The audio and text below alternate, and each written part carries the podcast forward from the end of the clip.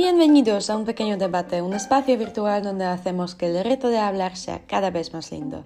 Hoy vamos a presentar nuestras versiones, interpretaciones de cómo podría ser la terminación de la historia de Ernesto Zúñiga, un muchacho tímido pero enamorado. Vamos a ver.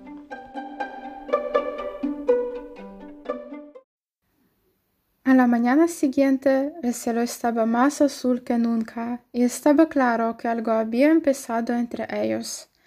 Ernesto madrugó para ir a verla a su trabajo, perdió mucho tiempo buscando su oficina, pero ya la encontró y se dio cuenta de que ella no estaba sola aquí. Se podía oír una voz masculina y como las dos personas se reían, hablaban del trabajo, familia, a Ernesto le pareció esto muy irritante, desagradable, porque pensaba que ella no ocultaba nada, que era soltera y que solamente con él podía reírse sin interrupción, que sus chistes eran los mejores en todo el mundo. Después, durante quince minutos, vio a un hombre joven, muy alto, que tenía el pelo negro y los ojos de color azul, que salía con Eugenia abrazándola le parecía que esta pareja estaba tan alegre que no prestaba atención a la otra gente que estaba en pasillo. Ernesto no sabía qué pensar de esta situación y decidió invitar a Eugenia para el encuentro en el parque. Durante su paseo en el parque preguntaba mucho a Eugenia sobre cómo pasó su día de trabajo y qué hacía, de qué se ocupaba. Para ella, estas preguntas eran interesantes pero al mismo tiempo muy suspicaces. Claro que le contó todo lo que le quería saber, pero no le calmaba esta información y parecía muy preocupado por algo.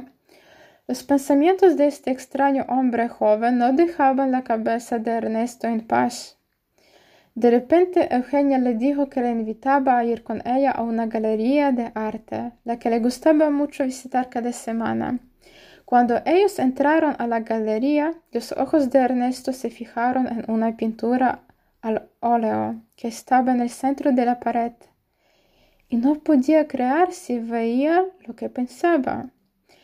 En el cuadro fueron pintados él y Eugenia.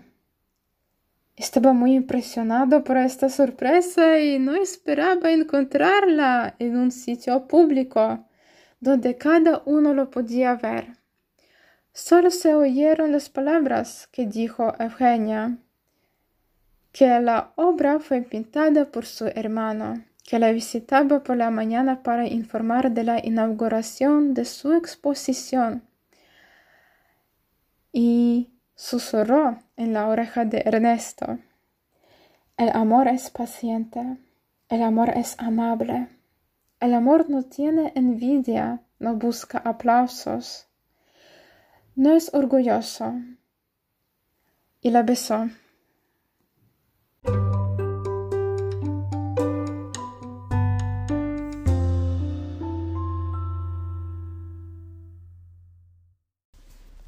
Estaba tan nervioso que sus manos temblaban intensamente.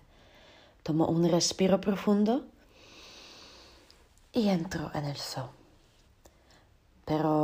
no entendía nada. Siempre alguien estaba allí para limpiar o preparar algo para los visitantes. Esa mañana no vio a ningún ser humano.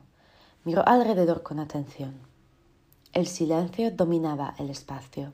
Solamente percibía las conversaciones de los animales a distancia. De repente vio a Eugenia corriendo por el zoo. La siguió sin pensar.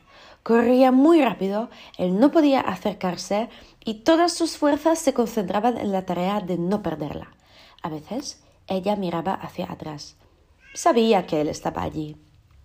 Finalmente, la chica paró delante de la jaula de los tigres. Él quería fijar sus ojos en, en ella, pero estaba tan desconcentrado por lo que estaba pasando que no consiguió hacerlo. ¿Qué era este teatro? ¿Por qué no podía solamente hablar con ella al lado de la entrada y besarla otra vez? ¿Dónde estaba la otra gente? Y... Dios mío, ¿por qué la jaula de los tigres estaba abierta? Eugenia dijo que tenía una sorpresa para él. Tomó su mano y entraron juntos en el jaula. Resultó que ella le construyó una pequeña casa dentro del zoo para que él no tuviera que alejarse nunca de los animales. Le explicó que había puesto los tigres en otra jaula más pequeña para que él pudiera disfrutar el espacio. Y en este momento Ernesto se puso furiosísimo. Entendió que nunca podría estar con Eugenia.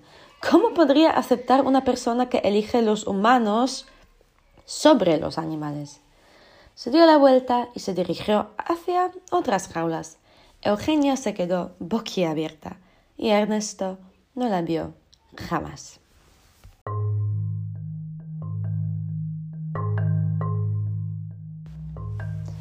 Muchas gracias por escuchar nuestras historias. Si nuestras palabras aquí no bastan, os invitamos a otras plataformas donde nos podéis encontrar. Sin embargo, nos vamos a escuchar en el próximo debate. Besos.